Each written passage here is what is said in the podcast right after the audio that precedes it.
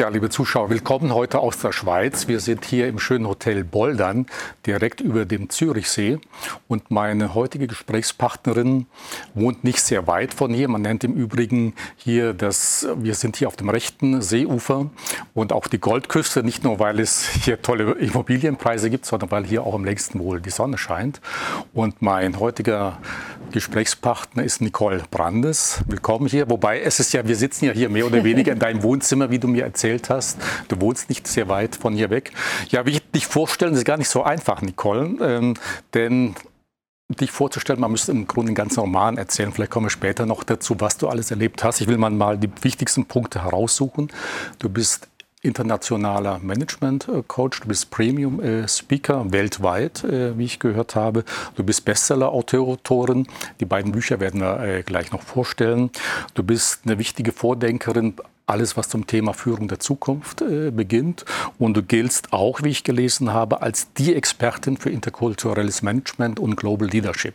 Deshalb auch, ich hoffe, das war heute nicht zu übertrieben, aber ich denke, es gäbe noch eine ganze Menge hinzuzufügen. Unser heutiges Thema beschäftigt sich mit Leadership, Neudenken, wie einfach Führungskräfte die digitale Zukunft besser meistern können. Du hast dazu auch einen Bestseller äh, geschrieben, VQ, also die Wir Intelligenz, wo es genau darum geht, einfach neue Denk- und Handlungsweisen sich anzueignen, wie man einfach die digitale Zukunft besser äh, bestehen kann. Du hast noch ein zweites Buch geschrieben, das dann später mit einem unserer Themen zu tun haben wird.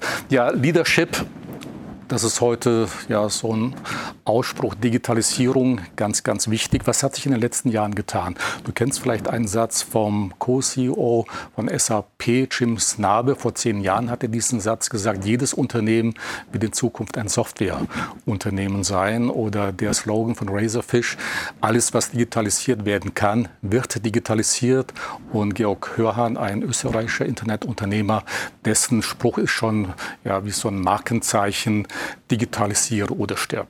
Ja, also das heißt, Manager, Unternehmer haben sehr große Probleme mit der Digitalisierung, sind verunsichert, was kommt auf sie zu, können ganz schwierig damit umgehen, weil es eben nicht nur auf die rein technischen Fähigkeiten ankommt, sondern eben auch auf den Faktor Mensch.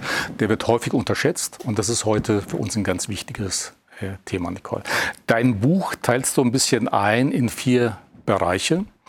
Und wir beginnen mal Spannungsfelder, wie du es nennst. Und wir nennen die vier Spannungsfelder, das sind die das Umfeld, die neue Organisation, die neue Workforce, aber auch die Innenwelt, das, was den Menschen ausmacht. Wenn man mit äh, dem Umfeld beginnt, was ist deiner Meinung nach, was hat sich da in den letzten Jahren gravierendes getan, wo du auch selber sagst, okay, das ist wichtig, das ist das neue Umfeld? Mhm. Also zuerst mal vielen Dank für diese schöne äh, Gelegenheit, äh, dass wir zusammen sprechen dürfen und für diese schöne äh, Vorstellung. Ähm, zusammengefasst, es geht nur immer darum bei mir, was den Menschen bewegt. Ganz einfach. Ja, und der Manager oder die Führungskraft, die, ähm, wie du das so schön gesagt hast, zum zur Klar um Klarheit zu schaffen, bewegt sich in diesen vier Feldern, also Umfeld, Organisation, äh, Workforce, also Menschen und dann diese Innenwelt. Und im Umfeld hat sich natürlich unsäglich viel getan, weil äh, die die Umwälzungen werden nicht von innen getrieben, sondern sie werden von außen getrieben und das von einzelnen Individuen. Und ganz einfach zusammengefasst ist, also es hat sich alles verändert. Technologie verändert, wie wir leben, wie wir wirtschaften, äh, wie wir Geld verdienen, wie wir arbeiten. Das ist heute nicht mehr das Gleiche, ja, und sogar wie wir lieben. Und das bedeutet einfach Mega Change auf allen Bereichen. Disruption ist ja heute auch so ein großes Schlagwort und Zauberwort. Ich habe erst bei der Vorbereitung für unser Gespräch noch eine alte Anzeige aus dem Forbes-Magazin äh, gesehen oder wiederentdeckt aus dem November 2007. Da stand ganz groß drauf, One Billion Customers, also war Nokia gemeint. Und da stand, glaube ich, dabei, Can anyone catch the cell phone king? Ja, ich denke, der Rest ist Geschichte. 2007 kam iPhone äh, nach Deutschland, nach Europa und es gab nur noch wenige Jahre ähm, Nokia äh, dann. Also es passiert eine ganze Menge von heute auf morgen. Das ist ja auch das große Problem, mit dem heute Mittelständler sei es in der Schweiz, Deutschland oder Österreich, zu kämpfen haben, dass sich Dinge verändern in einer Geschwindigkeit, die sie bisher noch nicht gekannt haben. Das, was heute noch gut und richtig ist, kann morgen schon wieder ganz anders sein. Ähm, ist das grundsätzlich so, äh, auch nach deiner Erfahrung? Du trainierst, du coachst viele Manager. Warum fällt es denen so schwer, damit zurechtzukommen? Also ich muss lachen, du hast jetzt ein paar Zitate gesagt und ich möchte auch ein Zitat erwähnen, das ich so lustig fand, ähm, nämlich stand auf einem Versace T-Shirt, äh, Time is God and Velocity is the Devil. Und um das ge genau es. Also wir sind ja in einer exponentiellen äh, Beschleunigung und ähm, die Technologie ähm, entwickelt sich rasant. Aber der Mensch entwickelt sich eben langsam.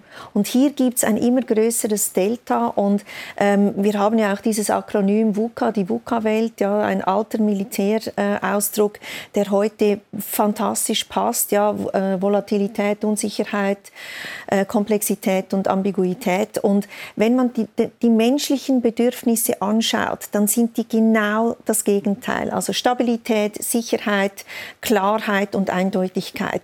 Und damit tut sich der Mensch eben schwer. Und soziale Umwälzungen passieren eben auch langsam.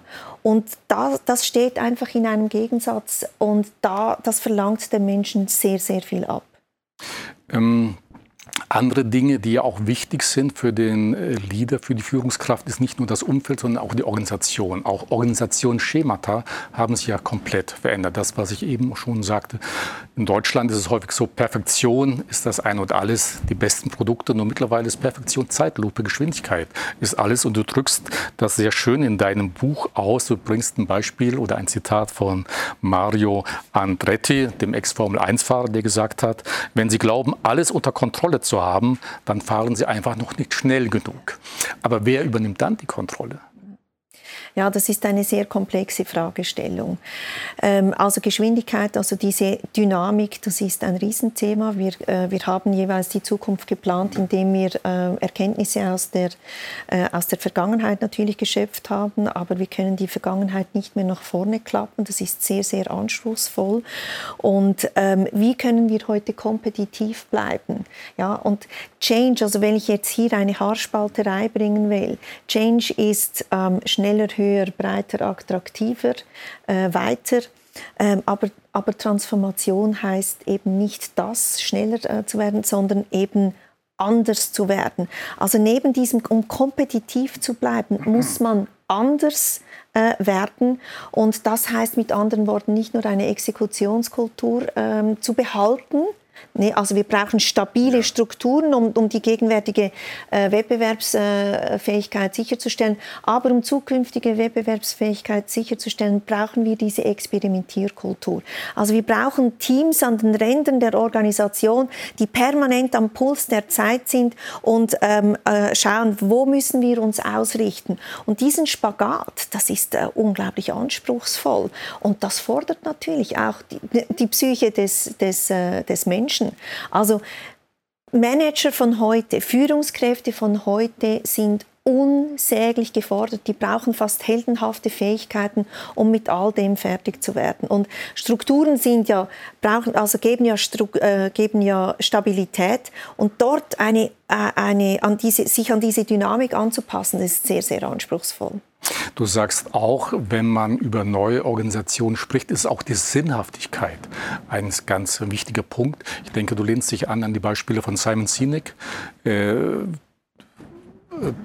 auch amerikanischer Bestseller-Autor, der gesagt hat, okay, wenn du etwas machst, vor allem äh, Unternehmensziele formulierst, musst du immer erst mal fragen, warum. Der hat so einen Golden Circle gemacht, nicht mit wer oder was oder wie oder was mache ich, sondern warum mache ich das eigentlich? Siehst du das ähnlich? Ja, ich bin da völlig auf, äh, einverstanden. Ähm, ich sehe es einfach noch in einem größeren Kontext. Simon Sinek hat das äh, ganz toll vereinfacht und hat äh, gesagt, was äh, zeichnet inspirierende Unternehmen aus? Und Unternehmen müssen heute inspirierend sein, weil sie, es äh, geht ja um den War of Talent, ja, also dass sie, ähm, äh, dass sie Menschen anziehen, sei es jetzt Kunden oder Mitarbeiter. Und der Mitarbeiter ist heute heute auch wie ein Kunde. Ja? Ich war eingeladen von einer großen Organisation, die ähm, neue äh, Mitarbeitergewinnung gemacht haben und haben gesagt, wir müssen die behandeln wie VIPs. Und das ja. hat mich sehr, sehr beeindruckt. Und was ist anziehend, wenn wir inspirierend sind? Ja? Und der Mensch ist ein soziales Wesen und er kann nur überleben in überschaubaren Gemeinschaften. Und wir sind heute in einer absolut entgrenzten Gesellschaft. Alles ist möglich, alles ist skalierbar. Und ähm, da, das gibt ganz tolle neue Möglichkeiten und trotzdem, der Mensch bleibt Mensch. Und er braucht überschaubare Gemeinschaften und dass er dann in den Organisationen bleibt, bei denen äh, fällt ja auch das Identitätsstiftende, erodiert ja immer mehr, ist eben dieses Warum, diese Inspiration, dass wir Menschen an uns binden können, Klienten oder eben äh, Mitarbeiter. Deswegen deswegen ist es immer wichtiger, dass wir Werteangebote machen, ähm, um ähm, äh, Angebote zu machen, dass Menschen sich mit etwas identifizieren können.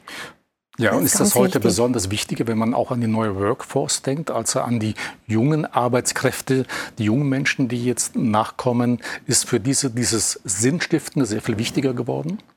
Ja, die, haben, die ticken natürlich ganz anders, die haben eine ganz andere Vorstellungen, sehr, sehr beeindruckend finde ich äh, zum Teil auch, wenn man sich äh, äh, mit denen auseinandersetzt. Aber ich komme wieder hier zurück auf das, was ich vorhin gesagt habe. Ja, die jungen Menschen, es war noch nie so einfach wie heute, äh, Solopreneur zu sein. Ja, wieso soll ich in eine Unternehmung gehen, wo ich mich hocharbeiten muss, zehn Jahre lang und mir das anhören muss, was der Boss mir sagt, wenn ich heute einfach frei sein kann und mein eigenes Unternehmen äh, in der Gig Economy gestalten kann. Das ist das, ein, äh, das eine. Ähm, und, äh, und, trotzdem, also wir haben die Freiheit, jeder will selbstbestimmt sein, jeder will frei sein. Und diese Möglichkeiten haben wir heute äh, durch die Technologie auch. Also das war noch nie so einfach wie, wie heute. Aber, und jetzt kommt es wieder, der Mensch braucht auch etwas, wo er sich gehalten fühlt, wo er sich aufgehoben fühlt. Und Organisationen haben ja auch etwas Identitätsstiftendes, ähm, etwa, wo sie Geborgenheit auch äh, ähm, offerieren, anbieten, weil wir dort in einer überschaubaren Gemeinschaft sind, weil wir Anschlussmöglichkeiten haben. Ich gehöre zu dieser Firma. Ja, ich habe bei der Swissair gearbeitet, äh, 77.000 äh, Mitarbeiter damals. Ja, du konntest irgendwo auf der Welt konntest du einem Swissair-Mitarbeiter begegnen. Das hat sofort eine Verbundenheit geschaffen und das ist nicht zu unterschätzen. Und diese Verbundenheit, wo ist die angebunden, dass wir gemeinsam an, äh, an etwas glauben. Dafür stehen wir, dafür setzen wir uns ein. Und deswegen ist diese Sinnhaftigkeit heute nicht einfach ein nettes Schlagwort, äh, ja, irgendein esoterisches Modewort. Nein, das ist heute ganz zentral, weil mit dieser Skalierung und Entgrenzung auch eine Sinnentleerung, das Risiko einer Sinnentleerung ähm, kommt. Hm. Es gibt im Übrigen ein Schweizer Unternehmen, fällt mir gerade ein, dass das bei neuen Mitarbeitern tatsächlich so eine Probe aufs Exempel äh, macht. Also die von sich sagen, okay, sie sind auch sehr sinnstiftend, sind Getränkehersteller, der Name ist mir jetzt leider entfallen. Und nach der Probezeit, wenn die vorüber ist, sagen die zu ihrem Mitarbeiter oder zu dem Mitarbeiter, pass auf, du hast jetzt zwei Möglichkeiten. Du kannst gehen, bekommst 2000 Franken oder bleiben. Und die wissen dann ganz genau, der bleibt. Das ist genau der Richtige. Die anderen, die dann gehen und sagen, okay, die 2000 Franken nehme ich mit, das war dann aber auch nicht der Richtige. Ja, also auch eine Methode, um herauszufinden, passt der, passen wir zusammen äh, oder nicht. Wenn man, ja. Ja, das finde ich äh, ganz spannend. Äh, finde ich äh, eine, eine ganz, einen ganz spannenden Ansatz. Und hat sicher eine gute Berechtigung. Man muss dann aber vielleicht auch noch schauen, warum nimmt er die 2000 Franken? Oder warum geht er? Also, weil er ausziehen will und, und noch etwas anderes in der Welt sehen will, ähm, ist, eine andere, äh, ist ein anderes Motiv dahinter und könnte auch sein, super, der hat äh, Erfahrungen äh, gemacht und dann kommt er wieder, ja, weil das ist schon ein, ein spezieller Anreiz. Oder derjenige, der einfach das Geld nimmt um des Geldes willen. Also da, das sind unterschiedliche Ansätze und derjenige, der das einfach wegen dem Geld nimmt, ist wahrscheinlich dann wirklich fehl am Platz. Aber der andere der könnte eine wertvolle Ressource für die Zukunft sein. Nicole, auch die Einstellung zur Arbeit hat sich ein klein wenig verändert. Äh, früher hieß es, ja, wir leben, um zu arbeiten. Und heute ist es genau umgekehrt. Ähm, müssen wir uns mehr oder grundsätzlich, Digitalisierung hat ja auch damit zu tun, dass wir uns früher über die Arbeit definiert haben. Man muss sicherlich sagen, in den nächsten 20 Jahren werden sehr viele Menschen ihren Job verlieren. Wenn dann wirklich die Arbeit das Wichtigste ist, die Definition über den Job, dann fehlt ja jede Sinnhaftigkeit. Und das wird ein ganz großes Problem werden in Zukunft. Gehen damit jüngere Menschen ganz anders um? Also das sind jetzt ganz, das äh, sind jetzt mehrere Fragen, äh, die auch nach mehreren Antworten ähm, verlangen. Äh, was du gesagt hast, früher haben wir gearbeitet, um zu leben. Wir waren in ganz anderen Zeiten. Es ging ums Überleben, ja, es ging um viel rudimentäreres. Ähm, und da waren wir froh, dass wir Arbeit hatten und uns einen Lebensunterhalt verdienen konnten. Dann kam das äh, industrielle Zeitalter ähm, und wo wir dann auch gemerkt haben, ja, wir, wir, wir definieren uns über die Arbeit. Ähm, die, Jungen, die Jüngeren haben heute viel mehr, ja, also ich mache jetzt hier diesen Job, aber nachher will ich Freizeit. Ja. Wir haben heute auch diese Möglichkeiten. Das ist fantastisch, ähm, weil das viel mehr diese Balance gibt. Äh, wir, wir sind nicht im Dauerstress. Und der Mensch ist aber so gepolt, dass er etwas leisten will. Es ist ein Grundbedürfnis. Und diese ganzen äh, Diskussionen mit der, ähm, mit der Diskussion von, vom Grundeinkommen, das ist also ganz komplex. Lassen wir das mal schnell beiseite. Der Mensch ist so gepolt, er muss leisten können. Sonst kommt ihm die Sinnhaftigkeit abhanden. Also das hedonistische Leben, nur hedonistisch zu leben, das wird einem äh, irgendwann zu viel, weil der Mensch ist ein schöpferisches Wesen. Und ähm, ich sehe das, ich habe das ganz stark gesehen, als ich auch noch im Corporate Life gewesen war, in einem sehr top äh, erfolgreichen Umfeld. Die Menschen hatten viel Erfolg im Au Außen, aber waren immer sinnentleerter im, im Innen. Weil wir, wenn wir in diesem Dauerdruck sind, in diesem Dauerstress, können wir nicht mehr wachsen. Und wachsen heißt innerlich als Persönlichkeit wachsen. Und also die, die menschliche Sinnhaftigkeit ist schon sehr stark ähm, an die Arbeit äh, an, äh, angehängt. Und von dem her müssen wir schauen, wohin das geht, wenn uns die Arbeit ausgeht. Ja, wenn immer mehr äh, Roboter und Automatisierung uns die Arbeit abnehmen und wie verdienen wir unser Geld? Also das sind ja dann wie zwei unterschiedliche Dinge. Aber der Mensch ist ein schöpferisches Wesen, er muss etwas leisten können. Gut, das kommt ja auch immer ein bisschen auf die Definition an. Früher die alten Griechen, die haben ja auch der Muse gefrönt, ja. die Sklaven, sie hatten Sklaven, es könnten ja. unsere Maschinen zukünftig sein.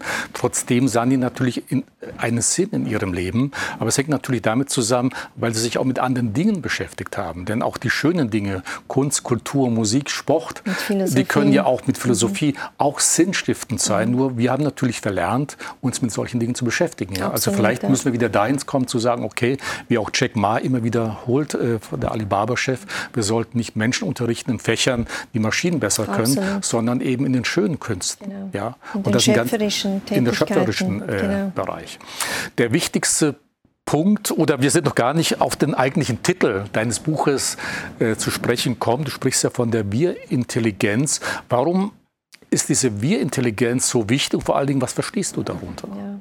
Also Wir-Intelligenz, darunter verstehe ich die Fähigkeit, wirklich Menschen ähm, für ein Ziel äh, bewegen zu können, Menschen über sämtliche Grenzen, Generationen und äh, Geschlechtern auch äh, hinweg. Weil wir leben heute das ist kein Gong, das wir abbrechen müssen. Wir sitzen ja hier in so einer Art Wohnzimmer mit Blick auf den Zürichsee und ich glaube, genau. die Uhr hat gerade genau. eben zur vollen Stunde geschlagen. Also Führungskräfte ähm, bewegen sich heute in einem globalen Umfeld, sei es Gig Economy oder auch tatsächlich physisch. Ähm, und hier kommt ja eine Workforce zusammen aus der ganzen Welt. Und es ist wichtig, also Führungskräfte können heute nicht mehr einfach nur sagen Command und Control, weil wir ja ähm, viel mehr, also in einem ganzen Netzwerk uns bewegen, die zur Wertschöpfungskette der Unternehmung ähm, beitragen. Ja. Und dass wir diese Menschen gewinnen, sie zu Höchstleistungen ähm, anzuspornen und auf das gleiche Ziel einzuzahlen, müssen wir verstehen, was diese Menschen bewegt.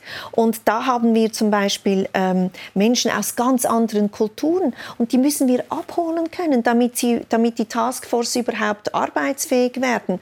Und, und das verlangt immer mehr äh, diese berühmten People Skills, die wir immer so salopp äh, daher sagen, aber sie sind heute eben der Schlüssel.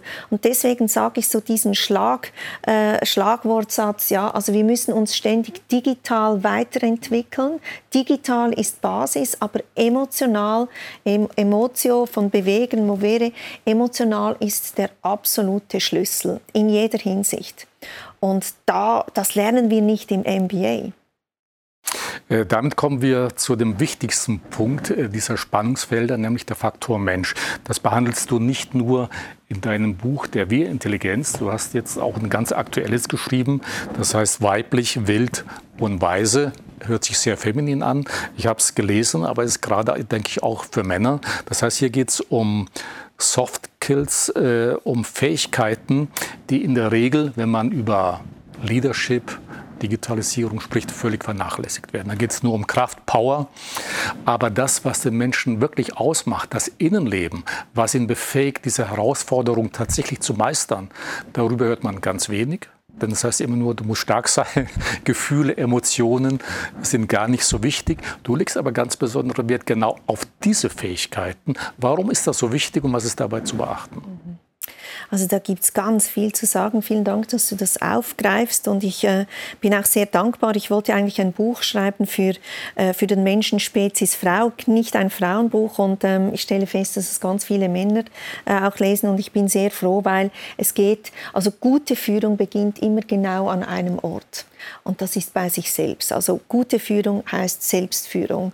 Und ähm, ein gutes Leben, wir wollen ja alle glücklich sein, wir wollen alle äh, unser Bestes geben und um unser Bestes zu geben, müssen wir das Beste sein. Das fängt also wieder bei sich an.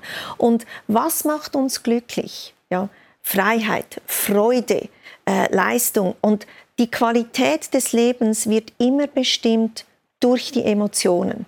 Jetzt ist es ja so, also in vielen Unternehmungen ist es so, dass wir da reingehen, wir müssen die Emotionen und die Seele am Montag äh, abgeben und dann äh, kommen wir zurück. Und, äh, äh am, am, Wochenende fängt dann das Leben an. Aber ja, äh, wir, wir, wir können Menschen nur bewegen über Emotionen und, und, und Emotionen sind Energie. Und da äh, geht es nicht um Strukturen und Prozesse, sondern eben äh, um, um dieses, äh, das Menschliche, was uns auszeichnet, sind die Emotionen. Und da haben wir jeweils Angst, uns selbst zu begegnen, weil wir haben Angst vor Schmerz, ja? Ähm, aber wir bekommen unsere Emotionen, nach denen wir so uns sehnen, nach Glück und Liebe und Zuwendung, ja, die gibt es nur im Doppelpack. Und das zu erkennen, das muss man trainieren, damit muss man arbeiten. Aber nur so kann man konstant diese High Performance, ähm, die wir ja auch haben wollen, können wir die herstellen. Peak Performance heißt einmal, einmal top sein, dann fällt man wieder runter und in einem glücklichen Leben zu leisten, ja, heißt High Performance in, in allen Lebensbereichen und das über dem Durchschnitt auf einem konstanten Level. Und dazu muss ich mich fit, vital und im Element fühlen. Dann sind wir wieder bei den Emotionen. Gut, du machst ja Coaching genau in dem Bereich äh, für Führungskräfte. Aber wie fange ich denn damit an? Ja, denn die meisten Führungskräfte haben gelernt, mehr auf die technischen Dinge Wert zu legen, eine gute Ausbildung zu haben, Power zu haben, Durchsetzungsvermögen. Aber wie lerne ich jetzt eben zu sagen, okay, auch mein Innenleben mit meinen Emotionen umzugehen. Denn als Leader ist man ja häufig ganz alleine irgendwo. Äh, an der Spitze muss alles mit sich selber äh, ausmachen. Man hat keinen kein Gesprächspartner. Also wo ist da der erste Ansatz? Wo erkenne ich zu sagen, okay, ich muss jetzt wirklich um mein Unternehmen auch in die Zukunft führen zu können, da muss ich jetzt mal anfangen, damit muss ich mich beschäftigen. Aber was ist der erste Schritt? Wie erkenne ich, äh, dass ich mich darum kümmern sollte? Also die meisten Führungskräfte sind ja erfolgreich, aber sehr viele realisieren so dieses diffuse Gefühl, da fehlt etwas. Ja. Und dann, ähm, äh, der Mensch ist ja ein lebendiges Wesen, das will immer nach weiter streben, ja, es will wachsen, das heißt, der Verkäufer will mehr verkaufen, der Sportler will schneller sprinten und der, äh, die Führungskraft will erfolgreicher sein. Und da gehen eben viele diesen Holzweg, wenn sie dieses diffuse Ge äh, Ge Gefühl spüren, ja, da fehlt irgendetwas. Äh, wir machen das schon im FF, wir, wir wissen, wie Erfolg geht, ja, aber so dieses Prick prickelnde Gefühl, so voll im Element sein, das kommt einem sehr schnell dann abhanden. Und das ist schon mal das erste Zeichen. Und da gehen dann viele den Holzweg. Sie ähm, machen dann noch ein Executive MBA und so weiter oder sie wollen in der Position weiter, dann kaufen sie ein neues Haus, ein neues Auto oder der Partner wird noch gewechselt und so weiter. Und das ist immer der Holzweg. Also in die Fachkompetenz zu investieren, wenn wir spüren, da fehlt etwas, ist der Holzweg. Natürlich müssen wir das selber auch weiterentwickeln. Das ist fantastisch. Ja. Wir hören nie auf zu lernen, das ist ganz wichtig. Aber nicht in die Fachkompetenz zu investieren, in die Selbstkompetenz. Also diese Erkenntnis mal. Und reicht das mal so? Darf ich weiter ja, ja, äh, erläutern? Ja, das ist der ganz erste Schritt. Und dann äh, merken wir ja, wenn wir in die Fachkompetenz äh, investieren, dann wollen wir immer zu den Besten gehen. Wir holen uns Hilfe von außen. Ja? Und das machen wir aber nicht, wenn wir spüren, ah, das fühlt sich jetzt irgendwie jetzt nicht wirklich gut an. Zuerst ähm, lassen, äh, schlagen wir diese Gefühle tot, weil das ist unangenehm. Ja? Aber auch wenn wir dann sagen, gut, ich will in diese Selbstkompetenz investieren. Beim Sportler ist es klar, dass der sich einen, einen Coach holt. Ja. Roger Federer trainiert seine Muskeln, seinen Körper, dass er fit ist. Das macht der, äh, die Führungskraft auch. Er ist fit in, seiner, in seinen ganzen ähm, äh, Fachkompetenzen. Roger Federer äh, investiert in seine Techniken das macht der äh, Manager auch, ja, hat Strategien und so weiter.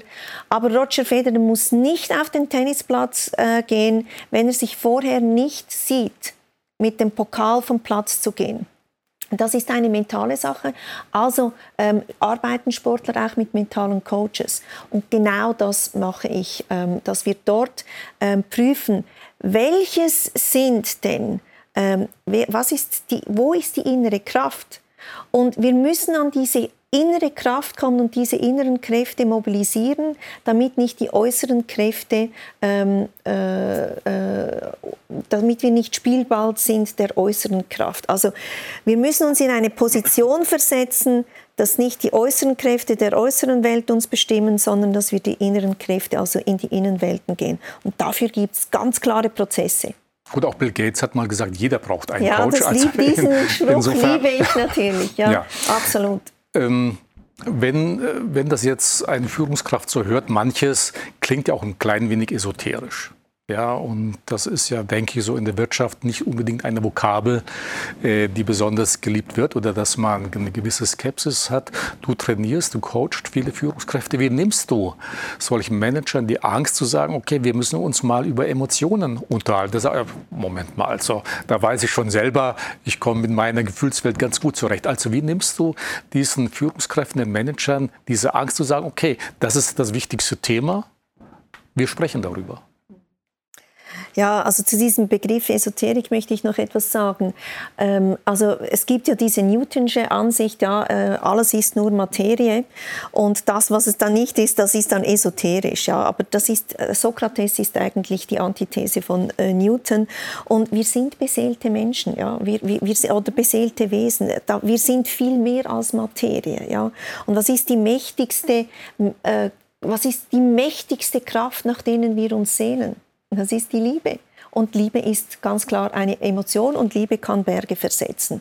So, ähm, und, und Liebe ist auch der Standort, aus dem eine Führungskraft eigentlich äh, oder aus dieser Position eine Führungskraft handeln soll, weil eine Führungskraft muss nicht nur Prozesse optimieren äh, und bewegen, dann sind wir im Managementbereich, sondern eben Menschen für die gleichen Ziele bewegen, dann sind wir im emotionalen Bereich. Also Emotion, Emotion Motivation kommt aus dem gleichen lateinischen Wort movere ähm, und Motivation Motivation ist ja ein, ein großes Prinzip äh, in, in der Führung. Und jetzt, um auf deine Frage zu kommen, ich bin Coach und ich arbeite nur mit Führungskräften, die bereit sind zu kommen. Ich bin nicht Consultant und sage, hey, du hast das und das zu tun, sondern ich bin Coach. Und wenn eine Führungskraft ähm, bereit ist zu kommen, dann können wir arbeiten. Und leider ist es eben oft so, es ist einfacher, im Schmerz zu verharren, als zu sagen, jetzt muss ich etwas machen. Ich kenne großartige Führungskräfte, wirklich geniale äh, Persönlichkeiten, unglaublich liebenswürdige, tolle äh, Menschen, die unsäglich leiden. Ja? Weil sie ratlos sind, aber weil sie eben auch Angst haben, sich selbst zu begegnen. Ja, ich kann mir vorstellen, viele kommen erst zu dir, wenn sie einen Burnout ja. äh, gehabt haben. Aber wie kann denn eine Führungskraft erkennen, Mensch, bevor ich diesen Burnout habe, gibt es Kennzeichen zu sagen, okay, äh, da sollte ich mir dessen bewusst werden, das ist schon ein Anzeichen dafür, dass es jetzt so weit kommen könnte? Ja, und das ist genau diese Lücke, die ich vorhin gesagt habe. Sie, sie sind erfolgreich, aber sie haben den Drang, mehr zu gehen und sie spüren dieses diffuse, äh, nicht definierbare Gefühl, irgendetwas fehlt. Ähm, meistens fehlt es an ähm, Energie und Antrieb. Ja, wir, wir, wir, ähm, wir sind im Hamsterrad, wir, wir, äh, wir, wir wissen, wie es geht. Ja? Also das ist jetzt nicht mehr so prickelnd, eine neue Strategie äh, zu entwickeln.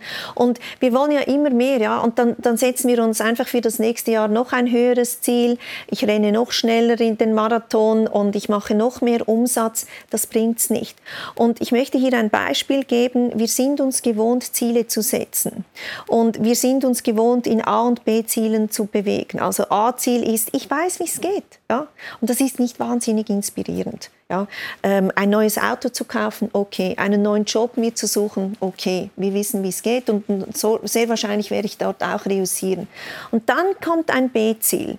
Ein B-Ziel ist schon ein bisschen schwieriger zu erreichen. Ja, das kostet mich ein bisschen mehr Anstrengung, ein neues Haus zu kaufen zum Beispiel oder sich zu versetzen in, ins Ausland, was weiß ich, hm, schon oder Marktführer zu werden, ist ein bisschen prickelnder, aber das ist nicht das, da bin ich nicht mehr im Element. Ja? Ich weiß auch genau, wie das geht. Und ich spreche hier von C-Zielen. C-Zielen ist unglaublich groß zu denken, weil der Mensch ist zu so viel mehr fähig. C-Ziele ähm, ist ins Unbekannte zu gehen und Herzklopfen äh, zu bekommen. Da kommt wieder dieses Gefühl von Lebendigkeit, das spornt mich an, genau das will ich. Und jeder sagt, du spinnst doch. Ja? Und C-Ziele sind nicht unbedingt da, sie zu erreichen, sondern dass wir wachsen. Also ja. zur Orientierung. Ja, zur Orientierung und dass wir eben neue Kräfte entfesseln können, dass wir zu dem werden, was wir sein können, weil in jedem Menschen steckt so viel mehr, als wir denken. Und ich möchte hier fünf, vielleicht fünf ähm, Punkte aufgreifen, äh, die eine großartige Führungskraft oder Führungskraft hat mit Persönlichkeit zu tun und nicht mit Expertise, ja, dass man sich vielleicht äh, orientieren kann. Das sind die fünf A. A ist AIM. Eine Führungskraft oder eine großartige Persönlichkeit, die eben sich lebendig fühlt, ja, weiß genau, wo will ich hin? Und das ist nicht A und B Ziel. Wer will ich sein in der Zukunft? Wir wollen ja in einem Jahr nicht mehr die Persönlichkeit sein, die wir sind, sondern wir wollen uns weiterentwickeln. Ja? Das zweite ist Attention. Aufmerksamkeit. Wo gebe ich meine Energie hin? Ja? Und äh, ich bin voller Energie. Das heißt, Energie bekommt man nicht einfach. Die generiert man, ja. Und was ist Energie? Freude, Liebe, Dankbarkeit, das bringt mich ins, ins Prickeln. Ja. Äh, das nächste ist ähm, Attitude. Ja, wie bewältige ich das Leben? Ständig also, ah, nicht schon die wieder. Haltung. Ja, genau, die Haltung. Nicht die Attitüde, sagen wir in der Schweiz. Ähm, ah, wir können ständig aus einer Haltung von, nein, nicht schon wieder, ja, habe ich doch schon gesehen. Oder, nein, das ist großartig. Also dieses berühmte Glas, ja, und das ist eine Entscheidung. Ja. Und ähm, das vierte ist Affection, also Liebe, Zuneigung. Ähm, und, und äh, da meine ich nicht nur äh, die Liebe zwischen einem Paar, sondern die Liebe zu dem, was ich tue. Und auch das ist eine Entscheidung. Wie gern mache ich noch, was ich tue. Und wie viele Manager, du kennst das selber, ja, wie viele Manager spulen einfach das ab, was sie machen, aber sind nicht wirklich mehr inspiriert, ja. Und das zu überprüfen und, und um dann eben auch den Mut zu haben, sagen, okay, nein, jetzt muss ich über die Bücher und am besten gehe ich über die Bücher äh, mit jemandem anderen. Und das, das Letzte, das Fünfte ist äh, diese Energie, die ich erwähnt habe, Aliveness, also diese Lebendigkeit. Und ähm, wir kennen das von, von Top-Sportlern, ja, die sagen, da war ich im Element, ja, da lief es mir einfach. Flow, ja. ja, genau dieser Flow. In the zone, im Flow oder im Element, in der Kraft. Und das ist es, was ich versuche, oder das ist meine Arbeit äh, mit, äh, mit äh, Führungskräften, mit Professionals, dass sie, in die, dass sie in diesen ständigen Flow kommen, dass sie wissen, äh, wie sie da reinkommen, weil was ist das Leben, wenn wir einfach nur abspulen und liefern und wir können zwar performen, aber nicht wenn, mit dieser Lebendigkeit und dieser Energie, ja, wo wir und, und das ist anspruchsvoll und das heißt immer in sich selber einzahlen. Und wie machen wir das? Wir können nicht selbst uns auf den Kopf sehen. Das braucht eine Außenperspektive.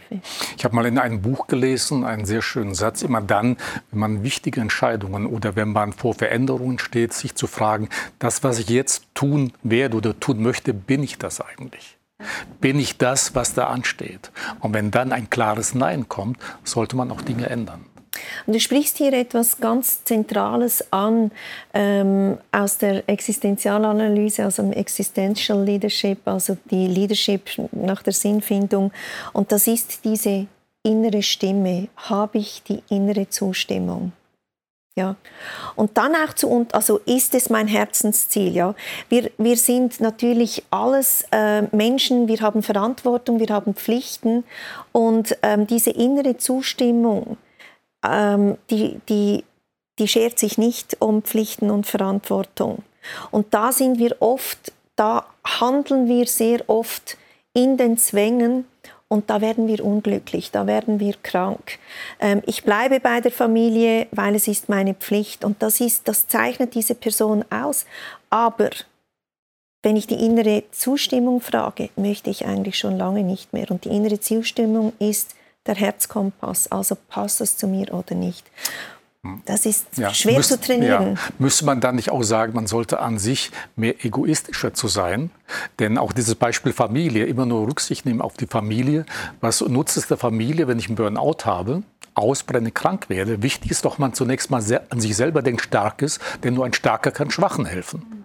Ja, wenn ich immer nur Kompromisse eingehe, ist das ein weniger guter, guter Ansatz. Ähm, ja, jetzt müssen wir vielleicht eine kleine Begriffserklärung machen. Also wir, sind ja, wir, sind, wir haben ja ein Ich im Außen und wir haben ein, ein Selbst im Innen. Ja? Und das Ich im Außen, das zahlt immer ein auf, auf ähm, äh, Status und Prestige und so weiter und wir sind nicht verletzbar und so weiter. Das hat alles seine, seine Richtigkeit, aber es ist das Selbst das, ähm, das uns glücklich macht, wenn wir da einzahlen. Ja? Und Egoismus heißt so rücksichtslos sein, ähm, die Fülle des Lebens vielleicht äh, genießen, aber auf Kosten der anderen. Ja? Ähm, aber diese innere Zustimmung ist die Entwicklung des Selbst.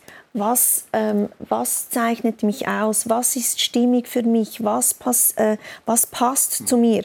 Und wenn ich das identifiziere und, und dann ist es auch ähm, im Kontext mit meinen Mitmenschen ist, kann ich hinter dem stehen? Ist das stimmig für mich?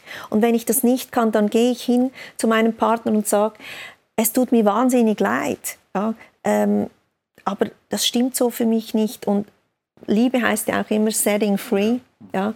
Und dann ist das nicht eine, ein rücksichtsloses Handeln, sondern ein stimmiges Handeln für mich, das aber auch das Gegenüber mit einbezieht. Also kann ich das klar habe ich das klar formuliert oder verständlich formuliert, weil das ist ein ganz wichtiges Konzept. Gut, ich denke, das große Problem oder das Größte ist ja für eine Führungskraft, sich überhaupt mit diesem Thema zu beschäftigen. Ja, ja das an einen heranzulassen und zu sagen, okay, das ist ein wichtiges Thema und da beginnen ja die ersten Probleme. Das hört sich jetzt alles toll an, ganz interessant an, aber äh, ich kann da aus der Vergangenheit auch nur von mir selber sprechen, dann zu erkennen, Da bist du mal an dem Punkt und dann zuzulassen, dass man möglicherweise einen Coach sich holt oder ähnliche oder andere Unterstützung, das ist zunächst mal der allergrößte, das, das allergrößte Problem. Völlig bei dir, völlig bei dir. Ähm, und eben, also der, der Mensch äh, leidet lieber äh, ganz lange, bis, es, bis der Schmerz dann wirklich unerträglich wird und und da mit sich selbst konfrontiert wird, weil äh, wir können noch so den Job wechseln. Ich habe das selber in meiner Karriere ja auch äh, erlebt. Ja, ich habe gemerkt, da, da, da, da, ich bin mir selber abhanden gekommen. Ja, ich bin nur am Leisten, Leisten, Leisten und Ausbrennen und ähm, bis das Leben dich so stark mit dir selber konfrontiert, dass der Weg nach innen ähm, eben gegangen werden muss. Und ähm, ich, mir fällt jetzt nicht mehr ein, wer das gesagt hat, aber das finde ich auch ein großartiges Zitat. Also äh, Diamanten und Stahl äh, sind sehr, sehr hart, aber ja. der Weg nach innen ist das härteste. das härteste ja. genau, und da bin ich, ja. bin ich behilflich. Ja. Äh, Nicole, du hast über 100 Länder bereist, wie ich äh, gelesen habe wirklich viele erfolgreiche, die Mächtigen dieser Welt kennengelernt. Gibt es bei dieser Vielzahl von Menschen, von Liedern, die du kennengelernt hast, etwas Gemeinsames, wo du wirklich sagst, okay, immer mehr Führungskräfte oder Top-Manager achten auf solche Dinge? Könnte ich jetzt nicht so per se äh, also äh, in einem Kollektiv sagen. Man kann Tendenzen feststellen ähm, und was die Motive dann dahinter sind, das ist dann wieder äh, fraglich, weil der Mensch ist ja immer sich selbst am nächsten. Aber äh, bei allen kulturellen Unterschieden, die, die wir jetzt da ähm, haben, zum Beispiel in diesen Ländern, ähm, ähm was, der Mensch, was dem Menschen gemeinsam ist, und darauf, denke ich, müssen wir einzahlen. Der Mensch braucht immer ähm, Klarheit. Also Konfusion ist etwas vom Schwierigsten auszuhalten. Dafür brauchen wir wieder Führungskräfte, die anderen Menschen Orientierung geben, Klarheit, wo könnte es durchgehen. Aber eben Klarheit dazu, das braucht immer zuerst Klarheit für sich selber. Und der Mensch braucht Zuwendung. Er braucht, äh, diese, er braucht dieses ähm, äh, Gefühl von Aufgehobensein, weil die Gruppe gibt mir auch die Identität und die Strukturen äh, und damit eben auch den Sinn, einen Platz, wo bin ich äh, und, und eine Rolle. Und das gibt ja. mir Sinn, eine Identität. Und das kommt immer mehr eben abhanden. Und ähm, das erachte ich als die allerwichtigste Aufgabe von Führungskräften, ob sie jetzt es tun oder nicht, aber auf dieses Menschliche einzuzahlen, weil das erodiert am schnellsten aufgrund von dieser Technologie in allen möglichen Formen. Ich habe gleich noch ein paar persönliche Fragen an dich. Unser Titel ist ja Leadership Neu Denken. Jetzt hast du eben schon erwähnt, dieses Menschsein, äh, ganz, ganz wichtig. Aber wenn du jetzt noch mal so zusammenfassen äh, würdest, was ist das Wichtigste bei dem Thema Leadership neu denken? Was bedeutet das für den heutigen Manager? Auf was sollte er genau achten? Ja, also zwei Dinge. Ähm, also wir müssen alle digital aufrüsten. Das ist, äh, also digital ist Basis, das habe ich vorhin gesagt. Menschlich ist Schlüssel. Das heißt, ähm, die Führungskraft ist gefordert, ähm, unbedingt zu digitalisieren, ähm, aber gleichzeitig eben auch einzuzahlen in die Bildung, in die Weiterbildung äh, diese menschlichen Kompetenzen. Und wo sind diese, wo beginnen diese menschlichen Kompetenzen bei sich selbst? Und deswegen ist diese Meisterschaft in sich selbst, also Self-Mastery, Self-Leadership, ist einfach absolut zentral.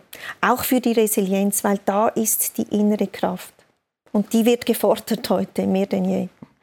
Äh, Nicole, zum Schluss äh, ein paar persönliche Fragen. Du hast ein wahnsinnig spannendes Leben gelebt und lebst, lebst es immer noch. Und äh, du bist als Coach weltweit unterwegs, schreibst tolle Bücher, aber das ist ja natürlich auch interessant, lebt das auch dieser Mensch? Ja? Man kann das eine schreiben, da gibt es ja eine ganze Reihe von Consultants, Coaches, die sagen so oder so, das und so musst du es machen, das ist der richtige Weg, das ist der Erfolgsweg. Aber wie macht man es selber? Deshalb äh, zwei, drei Fragen. Wir haben vorhin über dieses Warum äh, gesprochen, diese Sinnhaftigkeit. Was ist dein Warum? Warum gibt es nicht? Oder was ist dein Warum für dein Leben, für deinen Beruf? Ja, also mein Beitrag, und ich hoffe, dass ich den ähm, entfalten kann, mein Beitrag ist wirklich, ich möchte Menschen zum Blühen bringen. Also dass sie auf Höchstform auflaufen können und sie Multiplikatoren werden. Deswegen arbeite ich ja mit Führungskräften, damit sie andere Menschen ähm, zum Blühen äh, bringen können. Also befähigen können, nicht einfach nur leisten, sondern leisten in ihrem ganzen Leben. Also ähm, mit Freude und ähm, in ihrer Power äh, unterwegs zu sein. Und ich möchte auch einen Beitrag leisten, das Leiden ähm, von, von Lebewesen äh, zu lindern. Also ich, ich bin äh, dran, ähm, äh, eine Organisation zu unterstützen, die das Leiden der Tiere ähm, äh, mindert und das auf UNO-Stufe, also auf globaler Stufe. Und ich äh, bin dran, ähm, zu helfen, Kinder von der Straße zu holen. Also Kinder ohne Heim. Ja, hast du dann überhaupt noch Ziele? Du hast eine ganze Menge erreicht. Ja? Äh, gibt es dann immer noch Ziele, wo du sagst, okay, Dafür lohnt es sich wirklich noch die nächsten zehn Jahre, nur als Beispiel zu sagen, okay, da will ich noch mal volle Power geben. Du hast jetzt zwei ähm, ja, gemeinnützige Tätigkeiten genannt, aber gibt es darüber hinaus noch berufliche Ziele, du sagst, okay, den und den möchte ich vielleicht mal coachen oder welche Ziele hast du noch? Mhm.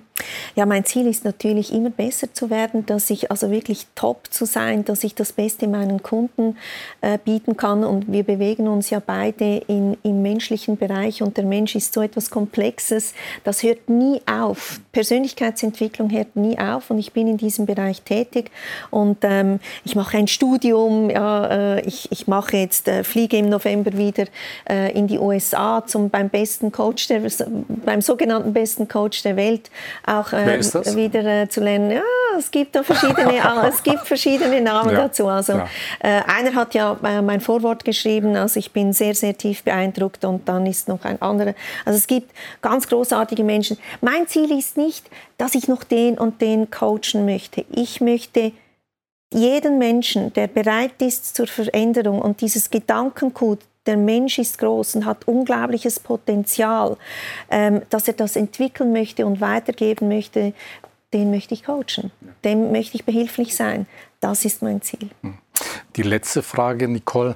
Was ist das Wichtigste, was andere Menschen über Nicole Brandes wissen sollten? Ich will dir äh, ein bisschen den Hintergrund dazu sagen. In der Zeit kannst du noch ein bisschen überlegen, weil ich das hin und wieder schon auch mal bei anderen Gesprächen gesagt habe. Äh, weil äh, auf die Frage kam ich nur aufgrund eines äh, TEDx-Videos. Da wurde nämlich mal ein junger US-Amerikaner, Sam Burns, gefragt. Ich weiß nicht, ob du von dem mal gehört hast. Der litt an einer Genmutationskrankheit, ist auch nur 17 Jahre alt geworden. Progerie, also frühzeitige Vergreisung. Da gibt es im Übrigen ganz eindrucksvolles TEDx-Video mit ihm. Und den, doch, hat mal, und den hat mal ein Journalist gefragt, Sam, was ist das Wichtigste, was andere Leute über Sam Burns wissen sollten? Willst du die Antwort zuerst wissen oder willst du natürlich. Also der hat damals gesagt, Sam Burns, das Wichtigste, was andere Leute über mich wissen sollten, ist, dass ich ein sehr glückliches Leben führe. Ach, wie schön. Also ganz erstaunlich, dass so ein junger Mensch, der nur noch wenige Monate zu leben hat, sowas formulieren kann. Aber jetzt hat es so ja, genügend Zeit. Was ist das Wichtigste, was andere über dich wissen sollten? Ja. Das Wichtigste wahrscheinlich, was mir jetzt gerade so einfällt, ähm, man will ja immer etwas wahnsinnig Geistreiches sagen, aber ich glaube, das Wichtigste ist, ähm, alle sind am Strampeln. Alle. Alle wollen weiterkommen und ähm, ich strample auch jeden Tag ähm, und ich bin vielleicht einen Schritt voraus an manchen Menschen ähm, und damit kann ich dienen. Aber wir sind alle am Strampeln. Und das Größte ist wirklich einfach, sich äh, also das Größte im Menschen ist, glaube ich, wirklich zu erkennen, dass ich der werden kann, ähm, der ich schon bin. Hm. Da fällt mir ein humorvolles Zitat ein von Salvador Dali, denn der hat mal gesagt, jeden Morgen beim Aufwachen erlebe ich eine erlesene Wonne. Die Wonne, Salvador Dali zu sein. Und ich frage mich hingerissen, was ich heute wohl wo, äh, Großartiges vollbringen mag. Ja, also, Fantastisch. Also, jeder kann es mal so oder so sehen. Ja, aber das ist es eigentlich. Aber das ist es äh, eigentlich. Äh, Nicole, herzlichen Dank für das wirklich inspirierende Gespräch. Für unsere Zuschauer zum Schluss nochmal die beiden Buchhinweise. Zum einen das Buch, das sich mit Wir-Intelligenz, mit Leadership in erster Linie beschäftigt. Äh, WeQ, also die Wir-Intelligenz und ein momentan aktuelles Buch Weibliche, Wild und Weise nicht nur für Frauen, wie wir festgestellt haben, das wirklich so den Menschen, den Faktor Mensch in den Vordergrund stellt. Wie kann ich wirklich aus mir selber die größte Kraft äh, ziehen? Nicole, nochmal herzlichen Dank. Der Dank ist auf meiner Seite. Liebe Zuschauer, wie gewohnt, mehr Informationen bei uns auf der Website dwc-digital.com. Herzlichen Dank.